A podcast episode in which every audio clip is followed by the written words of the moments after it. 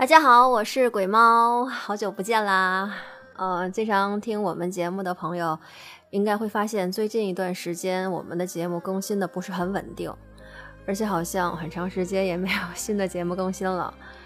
嗯，因为嗯，我最近身体出了一点点小问题啊，所以就导致了就是我在创作故事的时候，可能状态也不是特别好，嗯，作品自己也不是很满意。所以呢，我觉得，我想就是调整一段时间身体啊状态呀，然后我再重新出发。那今天录这个音频呢，就是跟喜欢鬼猫鬼话睡前鬼故事的朋友们做一个说明，就是鬼猫鬼话睡前鬼故事第一季就正式完结了。嗯，接下来可能是在未来的一段时间。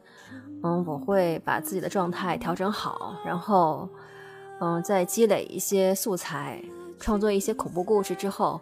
我们会再继续的更新《鬼猫鬼话》的第二季。希望大家到时候还可以一如既往的支持我们，因为过两天有一些朋友可能也要走进考场了，面临人生当中非常重要的一场考试。因为我也是从那个时候过来的嘛，我知道那个时候。考试的那种状态，而且我我印象特别深，就是因为当时高考的时候实在是太紧张了，因为一直低头答卷子嘛。第一科是语文，然后那我印象当中如果没记错的话，语文考试应该是两个半小时，然后我那两个半小时 一直在低头答题，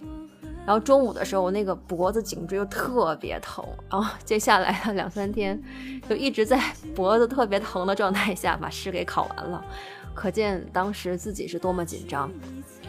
那我就想跟即将走进考场的朋友们，无论你是中考也好，高考也好，就想告诉你说，其实这只不过是你人生当中的一场考试而已。也许它可以改变你的命运，也许它就是一场考试，但是其实都不重要。你你你只要做的就是放松心情。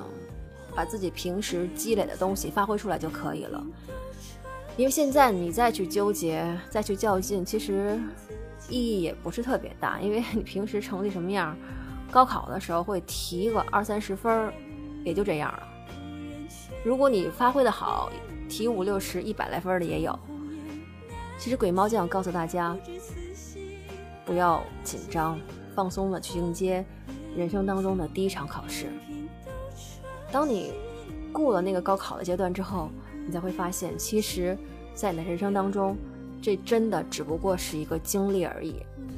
那今天呢，鬼猫也是跟大家做一个告别，希望大家在没有鬼猫鬼话、睡前鬼故事陪伴的时间里，也能看到、听到更多你喜欢的故事和电影、音乐。最后，谢谢大家一直以来对鬼猫。和鬼猫鬼话睡前鬼故事的支持，谢谢你们，爱你们，我们第二季见，拜拜。